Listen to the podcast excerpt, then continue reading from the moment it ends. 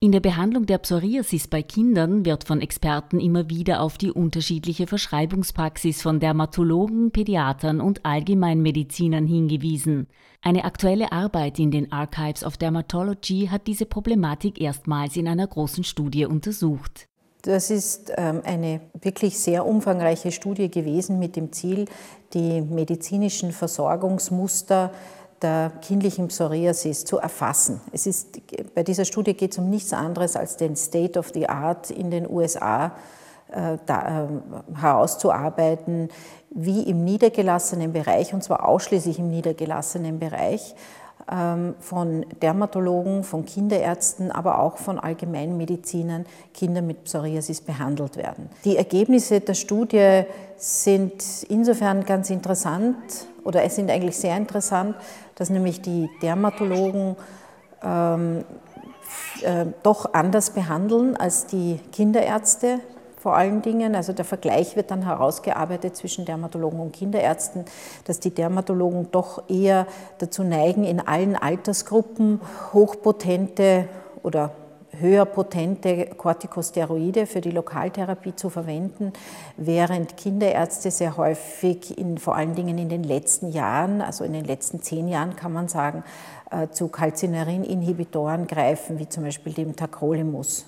Für die Dermatologen ist die Lokaltherapie mit Corticosteroiden eindeutig die erste Wahl, da damit die Entzündung möglichst rasch und effizient unterbunden wird.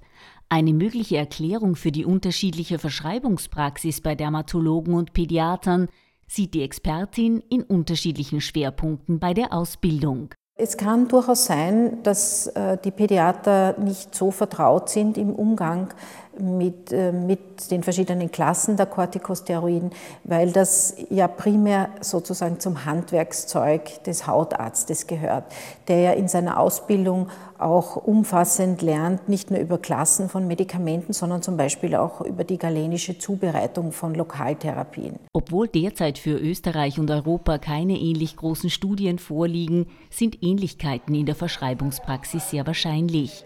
Im Großen und Ganzen könnte ich mir aber vorstellen, dass schon gewisse Ähnlichkeiten äh, herrschen. Äh, vergleichbar ist ja die Studie insofern, als es sich überwiegend um weiße Kinder, also um Kaukasier handelt.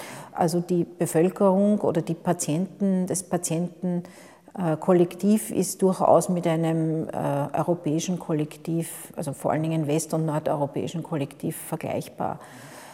Ähm, ich könnte mir auch vorstellen, dass die, dass die Mehrzahl der kindlichen Psoriasisfälle bei den Dermatologen sind und dass die Dermatologen durchaus großzügiger sind, in den Anfangsstadien Corticosteroide zu verschreiben.